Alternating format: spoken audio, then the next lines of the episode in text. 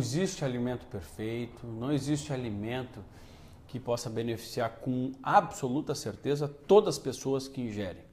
E mesmo que esse alimento beneficie você, depende muito de como ele entra, do momento que entra e da quantidade com que ele é levado ao seu corpo.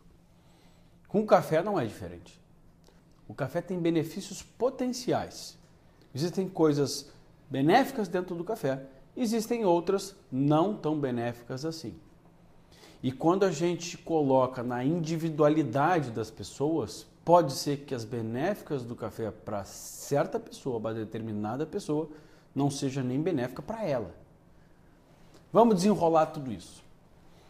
Grande parte das pessoas se beneficiam com o consumo de até 3 xícaras por dia de café. Xícaras de café. Grande parte das pessoas. Existem cafés melhores, cafés piores. Obviamente que os cafés e os melhores e os piores não são só a respeito de paladar. Obviamente que aqueles que foram cultivados com processos orgânicos e biodinâmicos, eles têm como trazer mais benefícios. Mas o ideal é que a gente possa perceber o nosso corpo. Se eu estou necessitando muito de café para me manter com energia, disposição e acordado, eu posso estar me tornando um dependente do café. E isso é muito ruim, porque o café ele acaba estimulando o nosso corpo. Não é à toa que grande das, parte das pessoas utiliza o café para dar uma acordada, para acordar, para sentir um pouco mais de energia. Ele cutuca de alguma forma a nossa glândula adrenal, que a glândula também gera a reação ao estresse.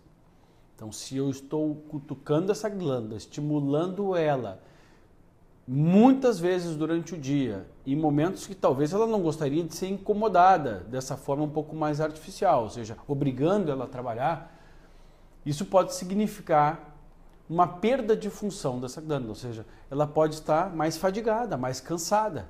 Isso deveria ser um sinal de alerta para grande parte das pessoas. Ou seja, se eu estou necessitando muito de café, necessitando eu deveria diminuir a ingestão de café e tentar realizar alguns exames e entender o que, que está acontecendo com o meu corpo. Segundo, existem pessoas que têm o hábito e que aí não necessitam, mas criaram um hábito. E às vezes esse hábito, o limite entre o hábito e o vício é um limite tênue. É fácil de ultrapassar o hábito e acabar no vício. Por isso que nós estabelecemos que, em média, três xícaras por dia pode ser, podem ser benéficas à grande maioria das pessoas. Existem também aquelas pessoas que têm uma alteração, que não é uma alteração, uma característica, a gente chama de polimorfismo genético, é uma característica genética, onde eles metabolizam muito lentamente o café. Existem exames genéticos para esse diagnóstico mais preciso. Mas também existe o diagnóstico clínico. É aquela pessoa que ingeriu um café depois do almoço e ainda de noite está percebendo os efeitos da aceleração do café. Essa pessoa precisa necessariamente do exame genético, que às vezes é caro? Não, é sintomático. A grande problemática é que, se a gente insistir em uma droga para o corpo, porque ele acaba se tornando até uma droga para a pessoa, com o passar do tempo, essa insistência faz com que o nosso corpo se adapte e crie mecanismos de compensação e de adaptação o que a gente não quer. É o mesmo mecanismo do excesso de álcool, a pessoa não fica mais bêbada. Então tem que ter um certo cuidado.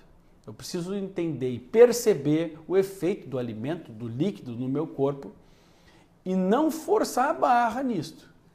Com o café é a mesma coisa. Ainda existem as pessoas que têm o hábito de tomar um cafezinho pós-jantar. Isso eu desaconselho por completo.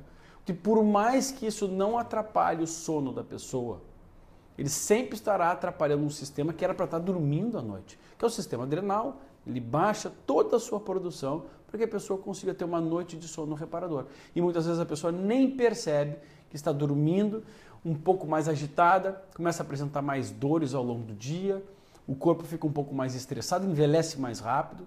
Então, muito cuidado. Basicamente, até três xícaras por dia, conseguir perceber se está viciado ou se está necessitando muito, porque é um sinal de alerta. E por último, não exagerar, mesmo que, mesmo que não perceba os efeitos deletérios.